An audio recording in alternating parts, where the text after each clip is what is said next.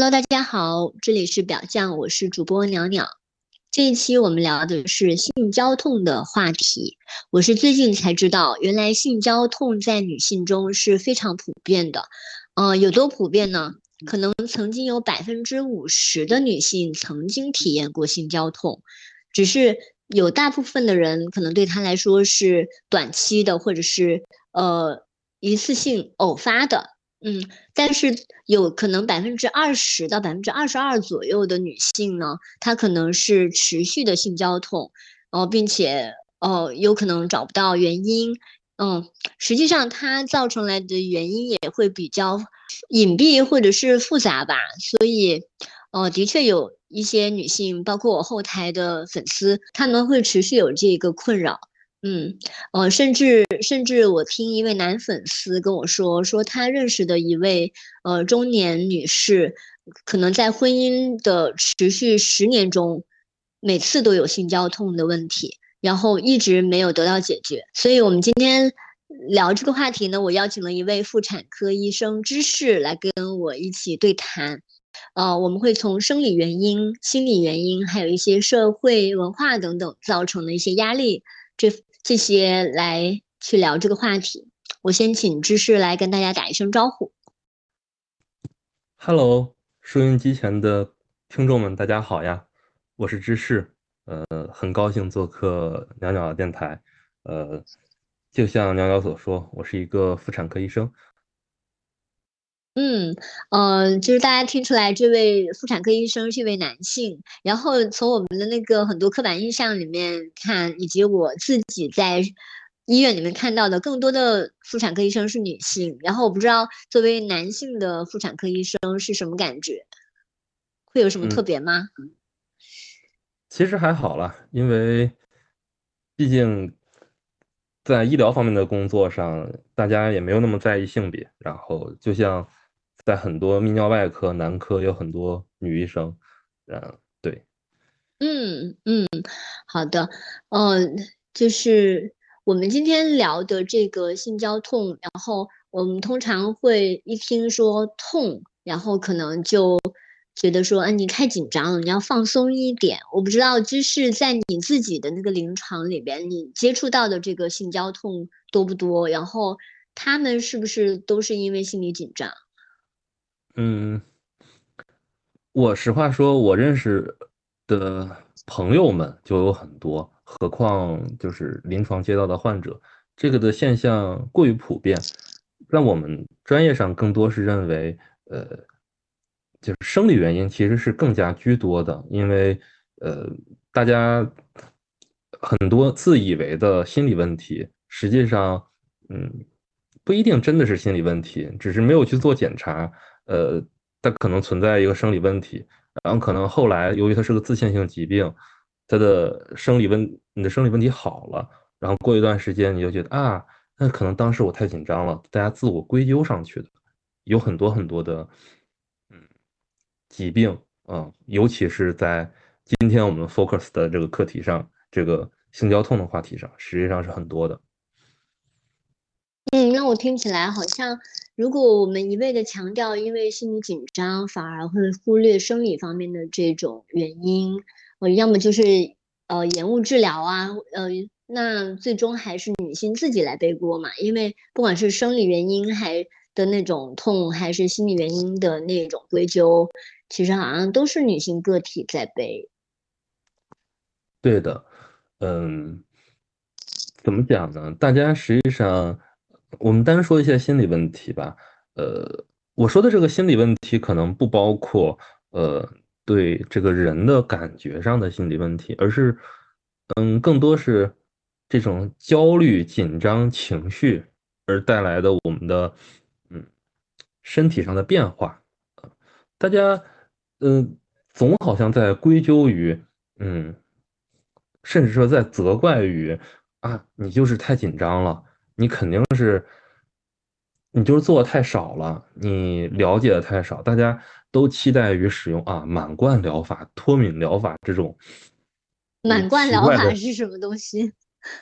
嗯，就是满贯疗法和脱敏疗法，呃，就是 就做多了就好了，意思是心？对心理学上的一种常见的一种呃治疗方法，就是多接触接触，或者是呃脱敏呢是一步一步接触，满贯就是一下子大剂量嗯的过来。啊比如说你怕黑，就把你关在一个黑房子里待一天啊，就嗯，呃，也也就是我觉得痛了，然后还要坚持，就坚持坚持就好了那种，是吗？对，是这其实很奇怪。嗯嗯，尤其是我们的影视作品，其实也会展现出好像啊女性第一次就要痛一样。呃这也嗯，是一个，很奇怪的表现。为什么女性第一次就一定要疼痛呢？嗯，多数嗯其实也不会了啊。呃，嗯尤其是在我们现在的今天，因为当年可能也不是可能，就是在呃女性呃发生性行为的年龄特别特别小的时候，就会有这个很大的一个问题，就是她的阴道、还有处女膜、还有阴唇都发育的不是很好，润嗯滑也很不够。嗯，他那种疼痛是撕裂样的痛。有很多人，呃，第一次性生活之后就会带来啊阴道的撕裂啊，难以，嗯，嗯，难以修复的，就是痛苦。对，就是那种创伤创伤性的那种痛，它就不是那种说因为生理原因，或者是因为心理紧张，然后造成的肌肉痉挛。这是最开始就是我们说影视作品里常常表现了，呃，女性第一次为什么要，就是女性第一次会疼痛的原因，为什么要这么嗯表现？是因为以前真的会这样，因为以前大家，呃，发生性行为的时间太早了，呃，真的会很痛，而大家又很漠视女性的，呃，这个方面生理上的这个问题。对，大家好嗯像，尤其在旧的父权制社会嘛，大家完全不一样。而我们现在至少是吧，生在新社会，还是大家看到了这个问题。我们现在，呃，客观讲，以我们现在的，以我们现在的结婚年龄来看，平均结婚年龄，或者说是法定结婚年龄来看，几乎可以说百分之九十以上的人，嗯，第一次性行为不会流血，不会疼痛，就是不会有撕裂样的疼痛，也不会有很明显的流血。嗯，呃，我觉得在我自己的经验里面，它的确是会痛，但是那个痛有可能是当时我觉得是两个部分，呃，就是你对于要发生什么其实是，呃，没有足够的认知，嗯，然后你的这种呃，我觉得是无知，然后造成了你肯定会紧张，然后紧张，嗯，但但是但是我觉得那种是。嗯，精神上面的紧张甚至大于生理上面的那种疼痛。嗯对，那个时候的心理紧张，我觉得就是怎么说呢？有一种说法是，嗯，如果在青春期时期就开始使用卫生棉条的呃嗯女性，可能就没有那么大的痛苦，因为啊，大家都会想到啊，一个东西要深入自己的自己没有探索过的一个位置里，啊，大家大家都会觉得有种恐惧感或者说是未知感。但是如果你一开始使用过卫生棉条，知道啊，这这个地方是可以放东西的，嗯，可以伸进去一个东西，这个地方不止可以出来东西，呃，大家就会觉得啊，这其实好像呃也没有那么可怕。嗯，所以反正不管你是第一次还是呃多少次，其实疼痛都不是正常的，就是性的它本来就不应该是疼痛的。我就看到，我就看到有一个医生，他做了一个比方，特别生动。他就说，呃，如果性交疼痛的话呢，其实它就会造成那那种反应，那种压力就形成一种模模式，印一种应激，就像是我给你吃一块巧克力的同时，拿一个大锤子来锤你。这个时候，你每次看到巧克力的时候，你想到的不就不是它的味道，而是你被锤的那种感觉。甚至每次你看到我，或者是看到巧克力，你都会想要逃跑。我觉得这真的是很多人跟我讲他那个性交痛的那种经历，跟这个比喻特别接近。就是呃，但是但是呃，就是同一样一个医生，他们他当他去问他的患者说，呃，你会去跟你的那个伴侣去交流，呃，你在性生活中的这种疼痛的感觉吗？然后大多数人都会说我不知道怎么说，或者是我无法说出口。嗯，所以很多人都是忍忍就过了，或者是忍着忍着，等到蜜月期过了，就真的是不愿意再忍了，然后就，呃，就被看成是性冷淡，或者是怎么样，甚至有可能会造成关系破裂，嗯，离婚啊等等的。嗯嗯嗯，我特别理解您刚才说的那件事情，但实际上，呃，有一点点不确切。第一件事情是，嗯。巧克力至少至少还是个糖果，就是无论它怎么说，嗯，当然有不加糖的巧克力，但是我是说普遍来说，呃，它也是个我们默我们总总是认为它是个甜的东西，嗯，但是事实上对于疼痛的处于疼痛的人来说，他可能他不会觉得甜，对，嗯嗯，而你大锤子打你就是一个大棒下来还给个甜枣。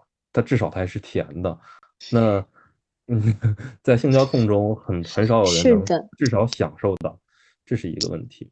另外一个问题，您说，呃，不是您说，就是大家好像有一个观念，就是呃，就是啊，另外一个问题是，您刚才提到，嗯，好像性交它呃不应该是疼痛的。实际上这一点怎么说呢？我认为至少在人类社会，疼痛是可以避免的，或者是疼痛是。没有必要的一个增加进来的一个事情，因为在动物世界，疼痛真的很普遍，而且疼痛很有意义。对，就是我们需要它的，就它进化的一个结果就是，呃，女性异叫雌性动物，它在性交时产生的疼痛真的可以促进排卵，这是它有特殊的意义。嗯，比如说猫科动物，它它的那个阴茎上面它有倒刺，实际上会对母猫在造成十分十分的痛苦，呃，十分十分大的痛苦。但是，呃，还是要去这么做，就是因为生物的繁衍的一个进化的需要。而对于人类而言，呃，文明社会嘛，或者说科技带来的一个进步。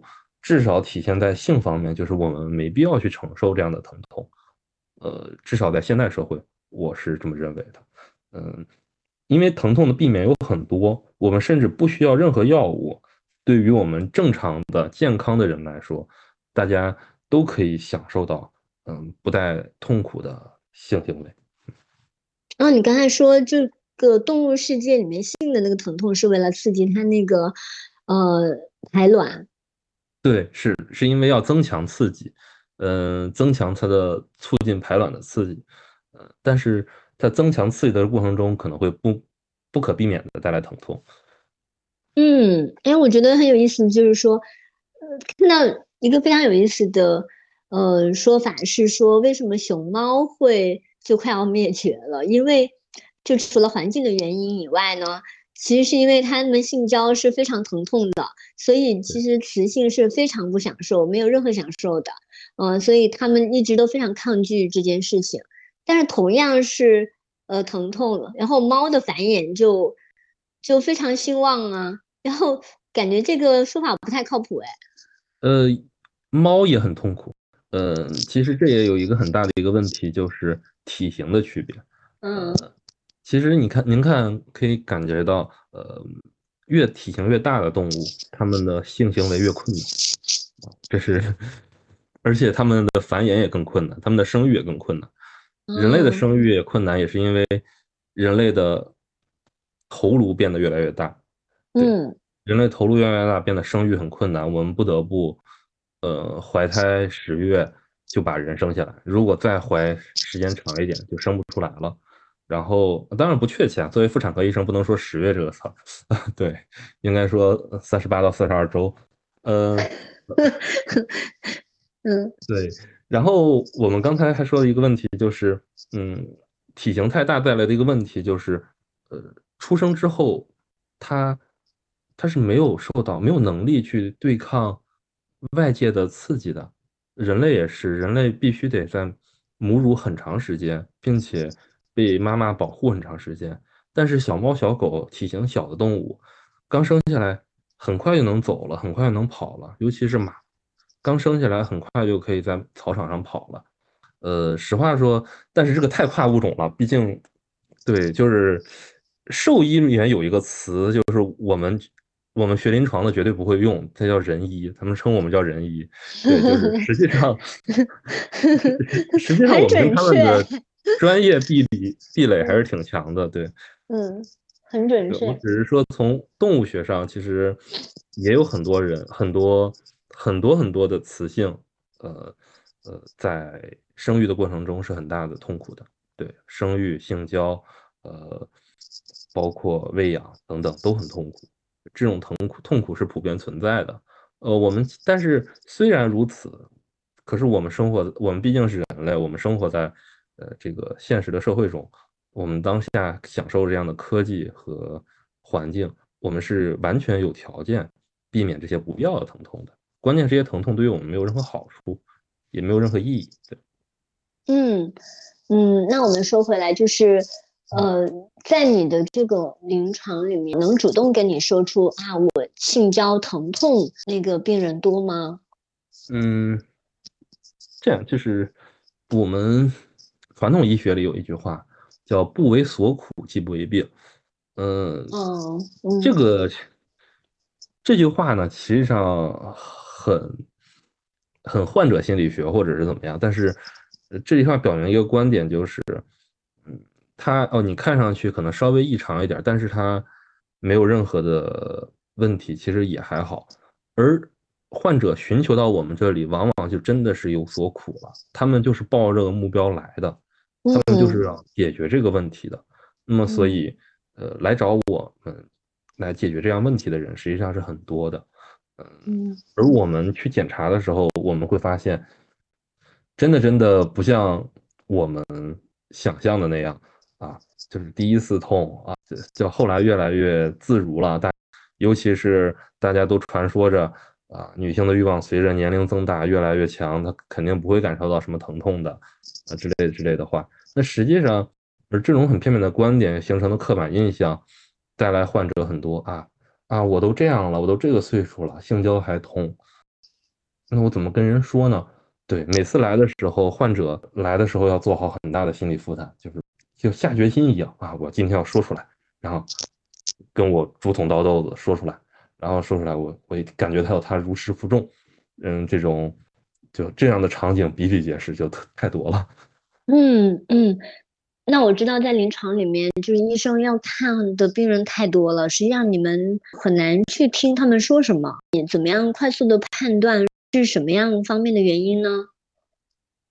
嗯呃，最简单就还是先借助呃，就是体格检查，还有一些影像学的诊断来先判断有没有生理问题。嗯，在我们临床医学上，最害怕、最害怕的事情就是，实际上它是有一个潜在的疾病，而我们不知道，我们总是误认为是心理问题，呃，然后我们就去进行进行啊开导、放松、放下，但实际上不是这样子的。嗯，万一耽误了病情，这实际上是很大很大的麻烦。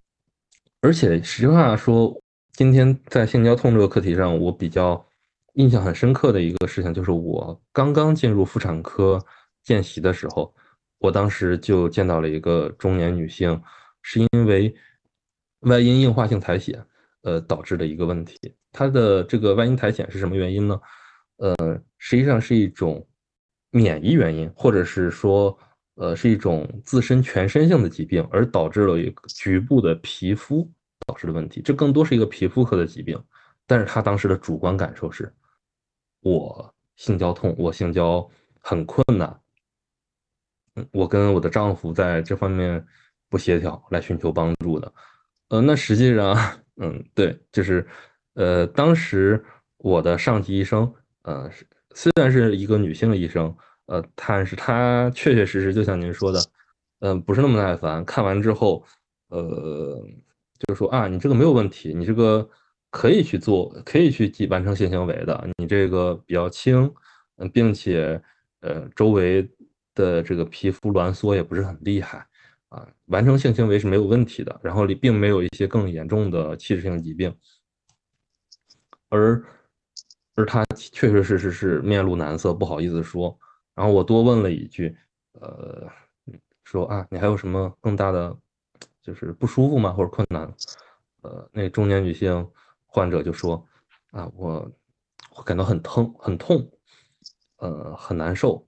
呃，实际上就意思去表达，并不享受性生活。最后呢，呃，我的上级医生也只是开了一些润滑油，呃的一些建议，就是啊，多用一些甘油啊，什么之类的去保湿，或者是呃，就是为了完成性生活而多去用一些润滑的设备。那实际上这个过程完全忽视了呃女性在享受这个。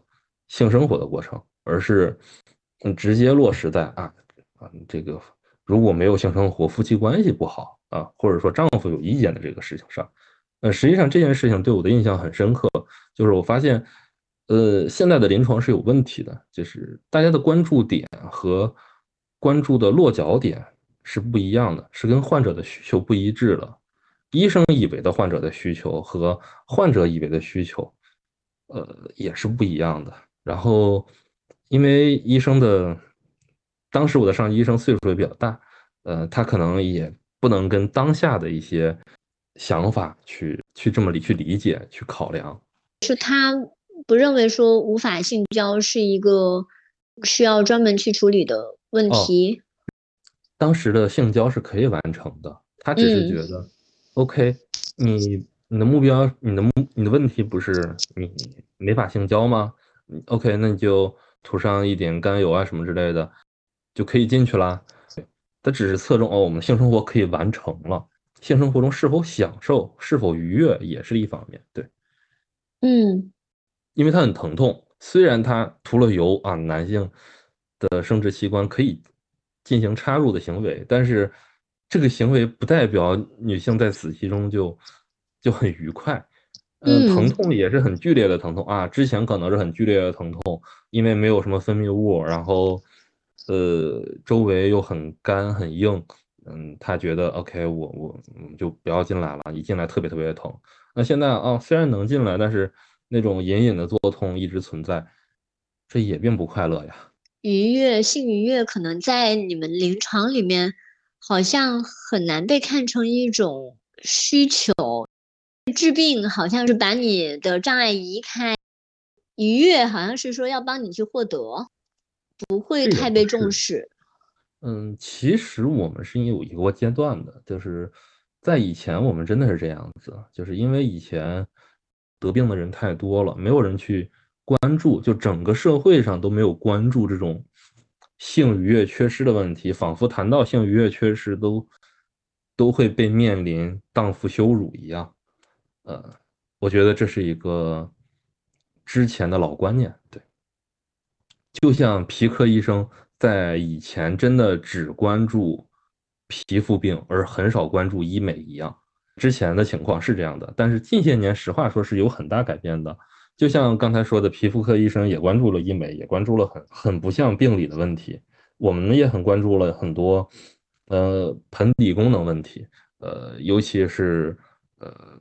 关注于性愉悦，我们也有很多的治疗啊，就像盆底肌松弛啊，尤其是是开始关注这个愉悦的问题了。对，是我们其实已经开始关注了。怎么讲呢？我们关注很多问题，更多是现在还是集中在产后的复旧上。产前女性的以生殖器为中心的性交困难，实话说，现在还是关注的比较少。嗯，这是什么原因呢？更多是还是很难被看见吧。呃，一觉得哦，青年女性啊，那也会大家会觉得哦，你是青年女性，那你可能就是啊，心里太紧张了啊，再看看是不是有什么生理问题啊，都正常。那你可能就是生理太紧张了。呃，但实际上我们有很多很多的生理问题没有那么显著，它可能。还没有被称为一个 OK 要做手术的那种疾病，但是它实际上你不能说它是健康的，尤其是全身性的一种炎症反应，真的会很影响到。比如说，我们说口腔溃疡，我们知道口腔溃疡是个病，但是口腔溃疡有的治吗？嗯，很难治，更多是缓解症状。我们说口腔溃疡也代表了很多很多疾病的潜在可能。那么阴道溃疡呢？阴道也是黏膜，阴道的溃疡如果是很大一个的话，我们当然能看见。那阴道溃疡如果很小，它引发的疼痛，我们看的也不是很清晰。我们会下意识的觉得，哦，这么一小个溃疡，它不会影响性交痛。但实际上，哪怕是一点点的溃疡撕裂，都会影响我们的性交痛感受。对。哦，我之前听你说，其实男女的那个性功能障碍，可能女性的更普遍，呃，就是甚至可能占百分之四十五吧。然后，但是因为男性的那个性器官是外露的，然后它的更显著一些。然后女性的可能，一方面是性器官更隐蔽，然后同时我觉得是不是女性面临更多的这种性羞耻？她在面临这个问题的时候，可能也会归咎于自己，说是我自己太紧张了。嗯。嗯，对，是很多疾病就是看见与没有被看见的问题。嗯，早泄这个疾病其实以前是没有这个概念的，基本没有这个病。呃，就是没有这个病的意思是不是说哦这个病不存在，而是说啊大家觉得那早泄有什么问题吗？或者说是呃大家会觉得射精快一点有什么影响吗？没有会觉得影响，为什么？因为女性在性里面没有被看见，因为女性没有，就是怎么说呢？就是因为女性的无论是性需求也好，还是性生活中的感受也好，大家都觉得那是无所谓的。这是整个社会、整个文化带来的一些背景。这个背景不一定是东亚的文化，或者是怎样的文化，而是一个很系统的一个。一个体系下导致的一个问题，就是一部分的人的感官感受都被缺失了，都不被重视，都没有被书写。嗯嗯，其实你刚才说的那个早泄的问题，我知道也有很多男性他会因此而苦恼，但我会觉得说有可能，呃，这跟女性她能够表达自己的对于这种性生活质量的要求有关。嗯。对，因为以前就没有人会去表达，所以说男性就觉得啊，那我没什么问题，我很好。对，客观讲，现在的一个课题就是大家很关注炎症的问题。嗯，今天我其实可以多聊一点炎症的问题。这个问题不是因为不是因为这个疾病，而是呃，这个问题真的影响在性生活中各个方面。呃，前列腺炎是一个十分普遍、十分普遍的一个现象。很多很多人早泄都是由于这个原因导致的，而大家并没有去关注这个问题，就大家就觉得哦，我早泄，所以我要吃一些壮阳的，我要休息或者怎么样，我要，但实际上大家就没有关注到哦，其实上你自己本身是有问题的，而这种炎症真的与环境的、社会的、心理的压力又很高有关系，所以说大家总觉得啊，你心里有问题，你心里好紧张呀，你放松放松或者怎么样，实际上不是的，是你的身体里的。气质性，因为你的心理问题，或者说是因为别的问题导致已经改变了。这些气质问题既影响了你的心理，又影响了你的身体的具体的表现。所以说，只说啊你要放松一下，那是很难的。我们有的时候真的需要一些药物的介入。对，嗯，好，那我们呃是不是要来说一下，在生理原因上面，我们要去注意一些什么？就如果我有性交痛的话，我可能要去做。一些怎样的检查，嗯，或者是我自己要如何去排除一些问题的可能？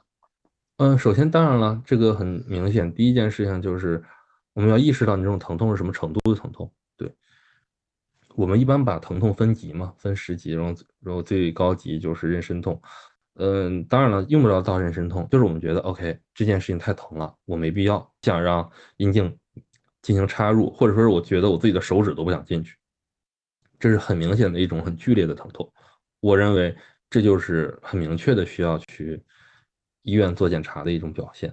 那么还有一些，它是隐隐作痛，那么我们可以看观察白带的颜色，观察我们呃发生性行为之后避孕套上有没有血迹，呃有没有一些奇怪的味道等等来判断。但是更多还是我个人的建议就是，一旦有疼痛，嗯，就尽量要去医院去做一下检查。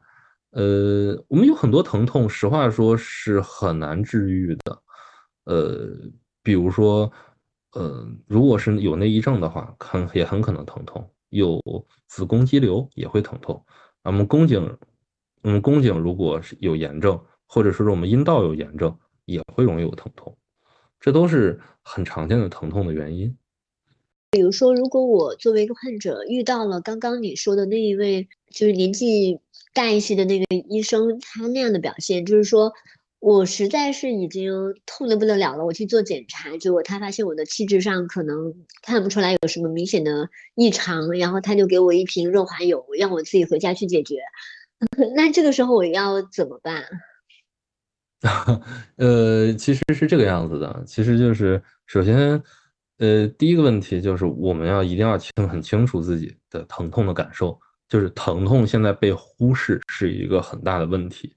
呃，我们中国人好像确实有这个问题，就是大家都说美国人药物滥用，就是止痛药疯狂的滥用，就是他们很重视疼痛。呃呃，中国呢就有点过于的不重视疼痛了，在之前我们在很强调主观能动性，就是啊，那我们多。就疼痛忍忍一忍嘛，忍多了就好了，慢慢就克服了。但实际上很多疼痛是会带来应激的，是会带来身体里很不好、很不好、难以难以修复的创伤的。所以说，嗯，所以说关于这个疼痛的剧烈程度，一定要说清楚，说啊，OK，别要坦率的表达，我在性交中会表达会有很明确的疼痛，为此，并且我也尝试了润滑等等诸多的办法。依然很难解决疼痛的问题。那那比如说现在的医生，他可能会怎么样去面对这个问题呢？这样的问题其实不是现在的医生的问题，而是受过疼痛管理培训的医生。呃，我认为现在现在的比较年轻的医生，还是就是在培训的过程中，在 training 的这个过程中，还是普遍的在接受呃这个疼痛管理的问题。但是实话说，呃，由于医学的特殊性，医学教育的特殊性，嗯，并不是每个医生都受到这样的教育，所以说很难讲，很难讲有什么一定能够解决的办法，就是就是一定 OK，你面对这个医生，你一定能获得你的医疗帮助，或者说你这一次去挂号，你去找哪样的医生，你一定能获得医疗帮助。你真的需要，呃，有的时候去试一试，这也是一个。嗯，我们在国内的一个现实问题。嗯嗯嗯，所以其实还是，虽然这个性交痛很普遍，但是其实，嗯，会把它看成是妇科里面的一个比较，嗯，小的一个话，小的一个类别。然后，嗯。比如说，关于性方面的，很少有专门的一个科科室叫做性方面的那种，是吧？只有生殖类的。是的，我我的硕士课题就是研究生殖性质的，呃，生殖方面的医学。嗯，那生殖呢，更多大家想的就是，OK，那我们是不是研究与生殖器相关呀？怎么样？实际上，更多还是研究如何生孩子，如何。而不是如何去进行性行为，对，这实际上是大家一听啊，生殖医学这个课题就觉得好奇怪，但实际上不是。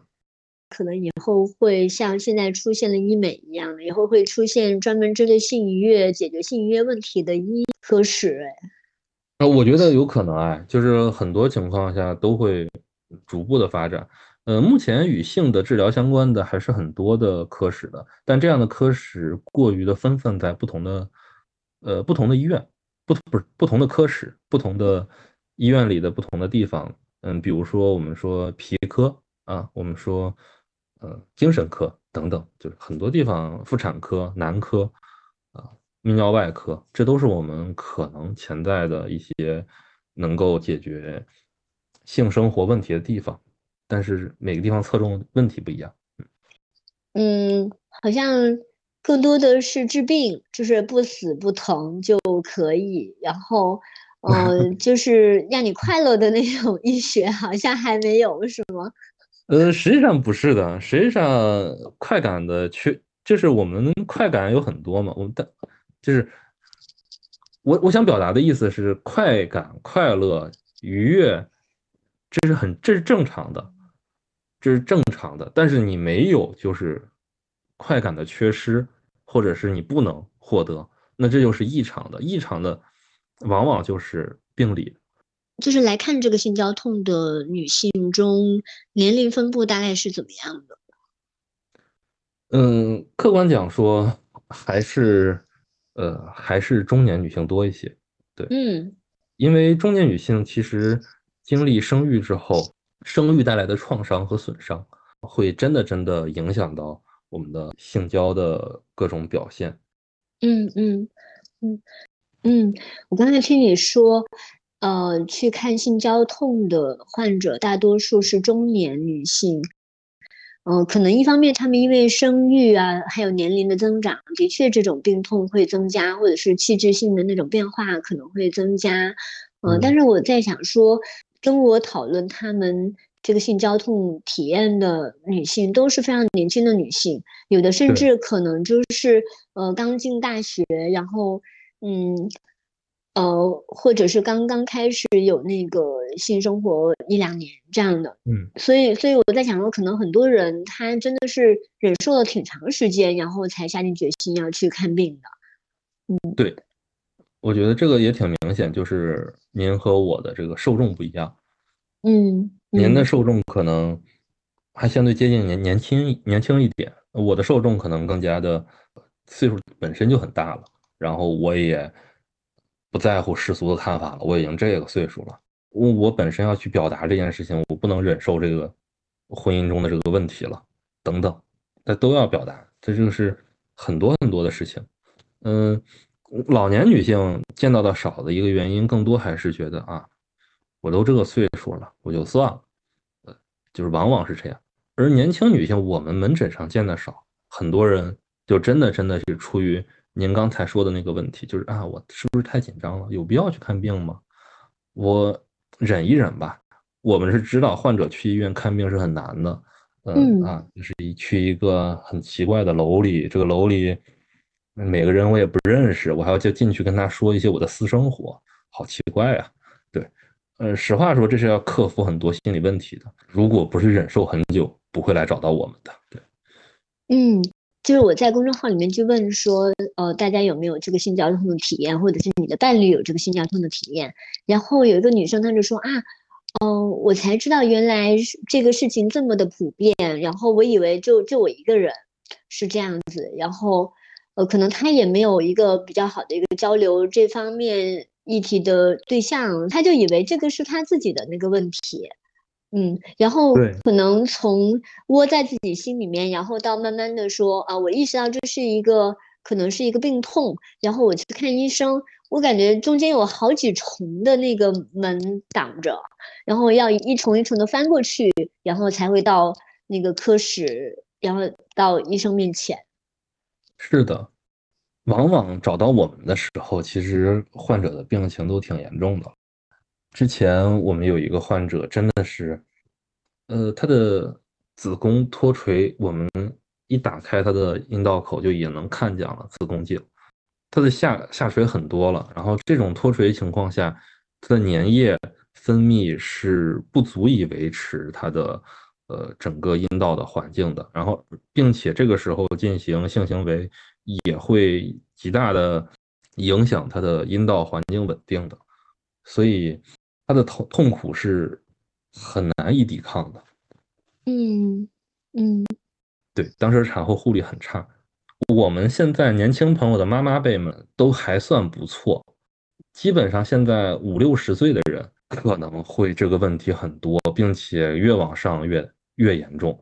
五六十岁的很很多妈妈们都会一咳嗽就漏尿，或者是怎么样，这都是一些脱垂的表现，而这个的。创伤的背后都是因为生育导致的，而当时的产后复旧修复，我们的很多的医学的关注点都不在上面，大家只关心啊，你是不是生下来，你生下来这个孩子是不是活的，你是不是还活着？嗯，之前我们有一个老师跟我们说过他的一个案例，是他去青海支支援的时候，看到当地的一些比较穷苦的女性，一辈子没去过医院，生孩子又在自己家生的，她的子宫已经出来了，已经从阴道里出来了，对，然后一直拿东西拖着，也不去看，以为是瘤子呢，对，这样的问题比比皆是，在中国的，嗯，就是经济相对落后的地区。嗯嗯嗯，现在其实，在医院的那个妇产科里面，就直接能够看到，说是建议你去做产后修复了。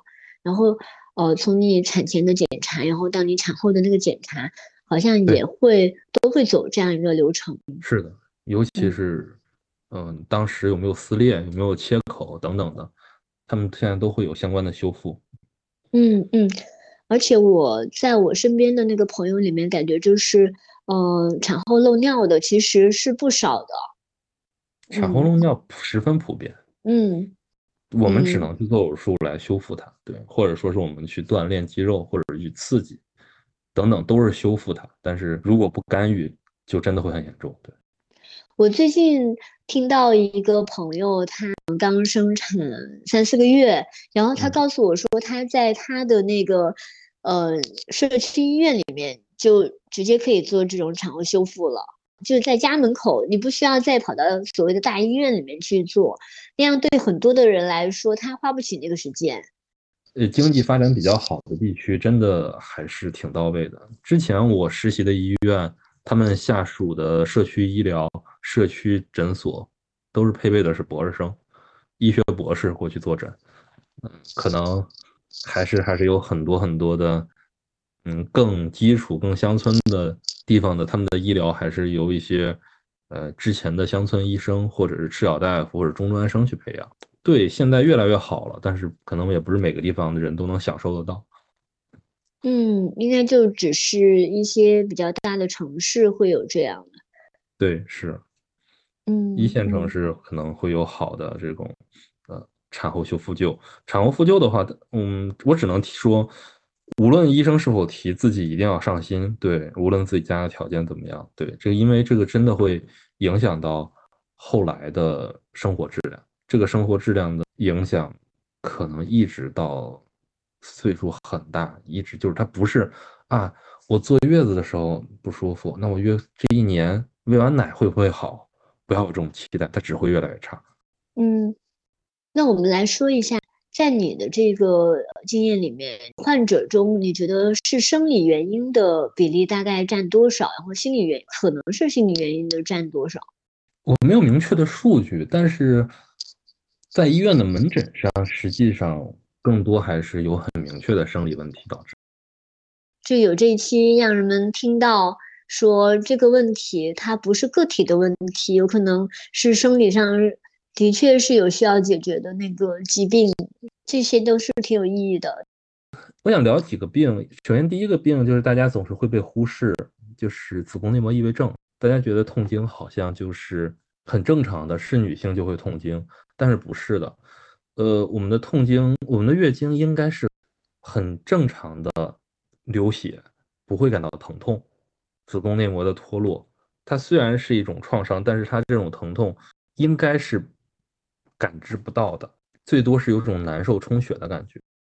而子宫内膜异位症的意思是什么呢？就是我们的子宫内膜不在子宫的内部，而是在子宫的基层，很常见。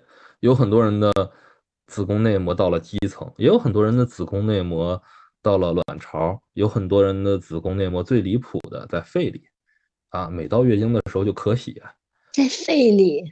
对，以为大家以为是肺结核，实际上每到月经的时候就咳血，那实际上那就是子宫内膜异位症嘛。嗯，那么如果这个子宫内膜异位在阴阴道的穹顶处，或者是在盆底，或者是在比较靠近宫颈的部位，那么我们进行性交的时候就很有可能冲击到这个位置啊。然后它是一种淤血，就是啊，我月经已经来完了，但这个血还不一定能很快的排出去。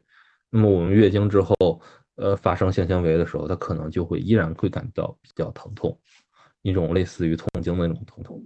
嗯，会有那个流血吗？不会，就是因为它异位了，它在体，它正常的那就流血了，它位置不正常，它才会疼。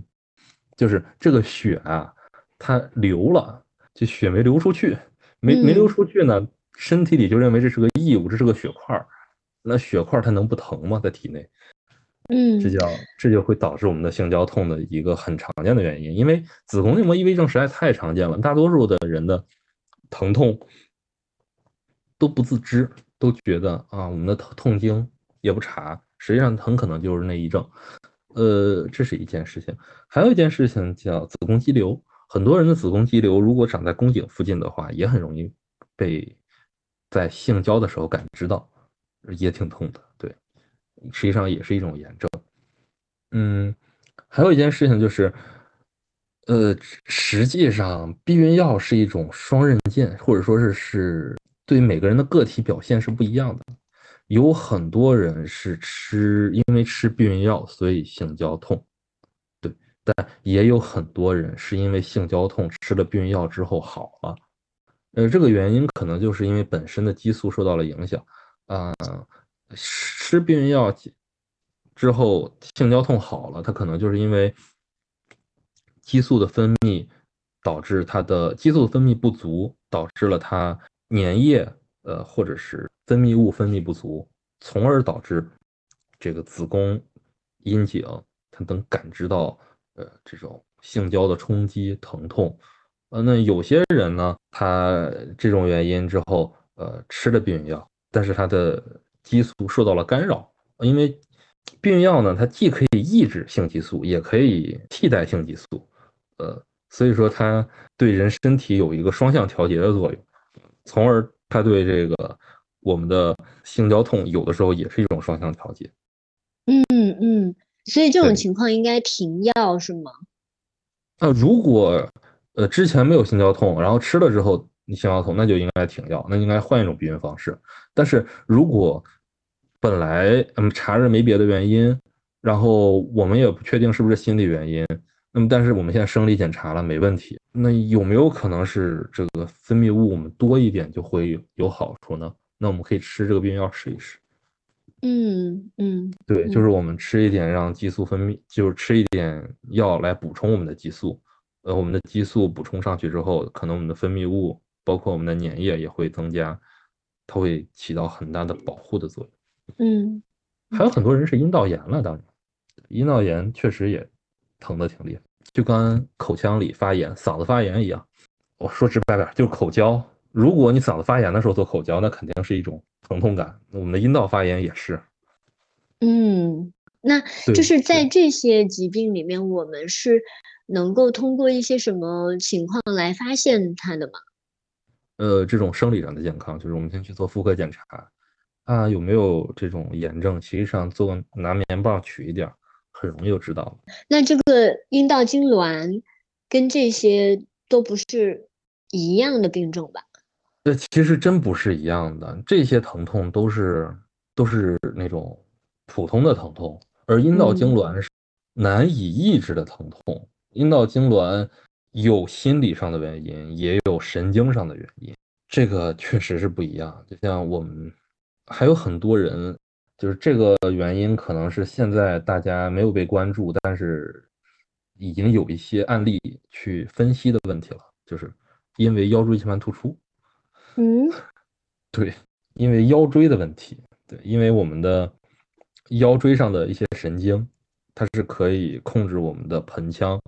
控制我们的腿，控制我们的下肢的，然后这也是一个很小的一个点，有的人会，但是就这个是极少的，就是这我们目前也只见到了几个 case report，就几个案例报道，那还没有形成一个啊主流认知，但是现在证据等级也不高，我也不好说更多，但是我就说啊，实际上我们的阴道痉挛的原因有很多，很多各种神经上的原因都可能，我们还是应该一个一个去排查的。嗯，那看起来真的是个挺复杂的，就是说要一样一样的去排查，去呃，所以很多人不愿意去看医生，就是这个原因。是，嗯，而且顺便聊几句大家的一些偏见，嗯，这可能也不针对性交痛，就是大家好像觉得这个人做的是不是越多，就这是一个荡妇羞辱啊！我先先说上，就是大家好像总有一种感觉，呃，女性。跟人发生的，呃，性行为越多，他就越松弛；或者是跟人发生的性行为越少，他就一定越紧。如果越紧的话，他就实际上几点：第一点，呃，如果这个人一开始就就刚开始很紧，除了是他的肌肉力量比较强等等原因，就是因为紧张，就是因为太紧张了，你感觉到可能啊，阴道的压缩比较厉害，这叫所谓的紧。后面大家觉得放松了，那是因那松弛不是因为真的松弛，而是因为而是因为阴道在适应了这个过程，阴道适应了一种那个异物的容纳。那么如果一直没有适应，这个疼痛或者是这个难受、这个紧张会持续的，那实际上对女性的身体反而是损伤。但是我要我要说的一一点有趣的事情是，大家。从来没有考虑到一点，实际上性如在青年女性面前，性经验或者性经历如果越丰富的话，应该是盆底肌越越发达才对，而不是一种松弛的状态，因为它经常被接受到了刺激和训练。嗯，对，那这种训练、这种刺激、这种背景，实际上是实际上是对对缓解性交痛是有帮助的，因为。呃，女性可以自主的控制她的放松与收缩。如果自主的控制她的放松与收缩的话，那实际上缓解我们的性交痛，因为它让我们的阴道更松弛。呃，这个过程中，呃，没有那么强的刺激，会对至少没有对黏膜那么强的刺激。所以，如果是做凯格尔的话，就不但是可能能够修复产后。哦，而且还能够缓解可能产后的性交痛。对，是因为很多性交痛都是与我们的肌肉功能是有关系的。对，然后再就是，呃，我还要提几个常见的性交痛吧。呃，我们产后为什么会性交痛多呢？呃，除了松弛之外，还有一个原因是因为瘢痕、侧切、撕裂的瘢痕。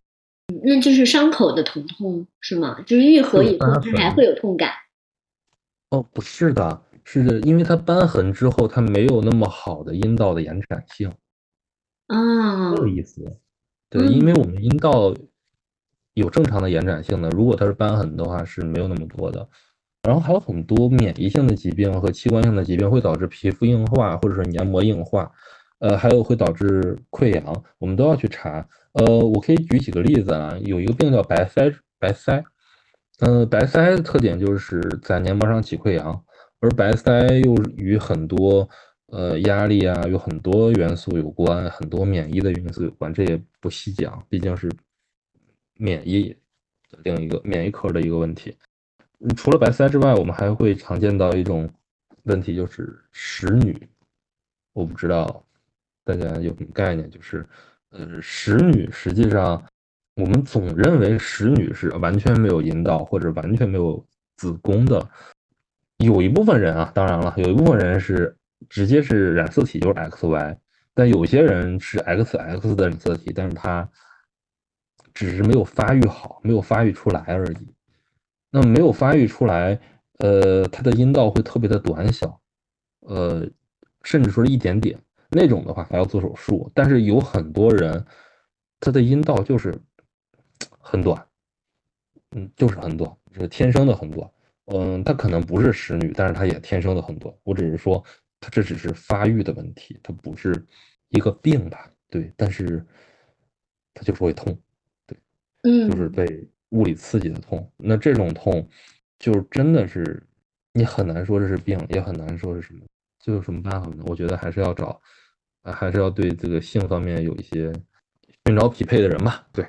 动作轻柔一点吧，至少，嗯嗯，其实是可以轻柔一点完成这件事情，就是没有说啊，我们的性生活一定要很激烈才能愉悦，对不对？也不是吧？嗯，那我想说，就是呃，从 AV 里面接受性教育的人，可能都会有这种印象，就是会觉得越猛越爽。啊，对，我觉得男性忽视，你要是一定要说这说到 AV 的话，那我们还能说到另外一个问题，就是男性以为的女性的性交痛，呃，就是欲拒还迎。嗯，对，就是说，真的疼吗？那女性不都是疼吗？你看 AV 的女女主角不都是一个个面面露狰狞，她们不也都这样吗？那疼不是正常的吗？或者说是？嗯，人家这个疼的过程中是不是享受呢？你是你是疼的，那你疼呢你也享受吧？一种大家都有一种奇怪的想法。嗯，听起来这种误会就是因为他是以自我为中心，其实很难从女性的那个角度去听女性说什么。对，呃，但是还有一个问题啊，女性觉会觉得我没有性生活，好像跟这个人没法表达爱情。对，然后我就见到一个人，好像他也不是为了自己的愉悦，他就是只是插不进去，真的太痛了，他会涂麻药，涂局麻药在阴道里。哦，当然了，涂了局麻药，对，戴着避孕套的话，男性可能还没什么感觉。如果没戴避孕套的话，那个龟头接触局麻药可能也很难射精，好难呀。对，就是没必要。但是说这个完全就是以。就是服务男性为出发点的，我相信是会有这样的情况。比如说，当他感觉到疼痛的时候，他能够喊喊停，这是这个性让人感觉到放松的很重要的一个标准之一。就是这个他能不能喊停，然后就停。嗯，但我我我我相信，在你刚才说的那些情况里边，比如说是以男性为主的，然后以服务男性为目的的这种性里面，他很难去喊停。我真的知道接过一个咨询的案例，他们的情况是男方其实是是体谅到了呃女性的这个痛苦，男方觉得那要不然就别发生性行为了，又不是非得发生，那感情也能维持啊，是吧？或者说我们可以有更多增进感情的办法，但是女方可能会觉得，如果我不满足的话，他可不可能会去跟别人发生？然后我要尽力去满足，然后如果不满足的话，那我很难证明他爱我。就是我知道有一些人，他们是这种情况，咬着牙硬发生。我我觉得是挺没必要的一种情况，叫社会惯性带来的影响。嗯，我觉得如果我们不去处理它，但只是说我们可以没有，那其实对女性来说，她仍然是有这种压力的。我相信对男性来说，时间长了，它其实也会成为一个障碍。但我刚刚听你说，在那种比较封闭性的那种关系里边，的确是这这个造成的那种压力是会更大的。就是如果它是一个更开放性的一个议题的话，它可能是更多人一起面对，就是那个压力放到一个人身上跟放到好多人身上，其实还是不太一样的。所以我在想说，可能就是更普及一些关于性交痛的。一些信息是挺有必要的，就让大家知道说这个也不是我的错，然后也不是我太紧张，然后嗯，他也不是我一个人独自在经历的，就是还是呃，只是我们现在可能很多意识没有到位，配套没有到位的情况下，呃，不不得不可能要花更多的时间精力去面对这个问题，嗯。嗯。我我都在想说，呃，虽然我面对的更多的是这个呃青年女性，呃，听到她们自己的那个体验，但是哇，如果如果比如说搞一个小组，然后呃让那个中年女性来说一说的话，哇，都很难想象 会有多大的苦水倒出来。我刚刚听你说的时候，其实我都觉得挺心疼的，就包括那个子宫脱垂，都已经能够。从视觉上看得很明显了，那个对这些东西，我在很多的那种纪录片，还有嗯嗯，包括医道之道的那个演出里面，我是有看到过，就是因为有非常多那种阶层和地域的那个问题，所以这些嗯落到非常个具体的那个个人身上，都是呃每一天每一天就每一次每一次要承受的那种疼痛痛苦。对痛苦，嗯，我认为确实是如此的。对，嗯，我觉得你今天说到的几个点，我对我来说都还挺重要的。而且，如果不是真的去从事这一个呃医学的话，可能不会了解。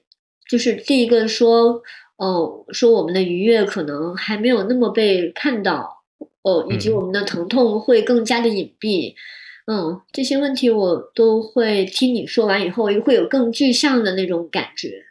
你会觉得给患者或者是正在经历这个性交痛的女性有一个建议的话，你会觉得是什么？